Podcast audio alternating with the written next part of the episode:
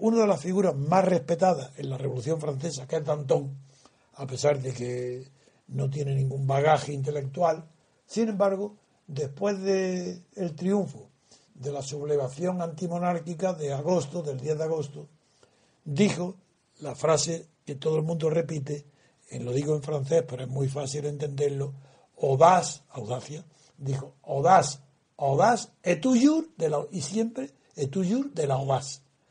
Porque la audacia en la filosofía política tiene un, un valor enorme, no en la guerra, en la guerra por supuesto, pero ya en, en el propio Clausewitz, que al analizar la guerra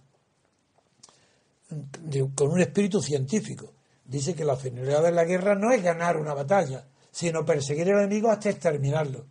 Eso es audaz. Y sería temerario ganar una guerra y dejar al enemigo intacto. Ahí tienes un ejemplo de cómo la temeridad implicaría que has ganado una guerra, no explotas la guerra y ese enemigo que dejas intacto te va a destrozar luego el año que viene o a los tres meses.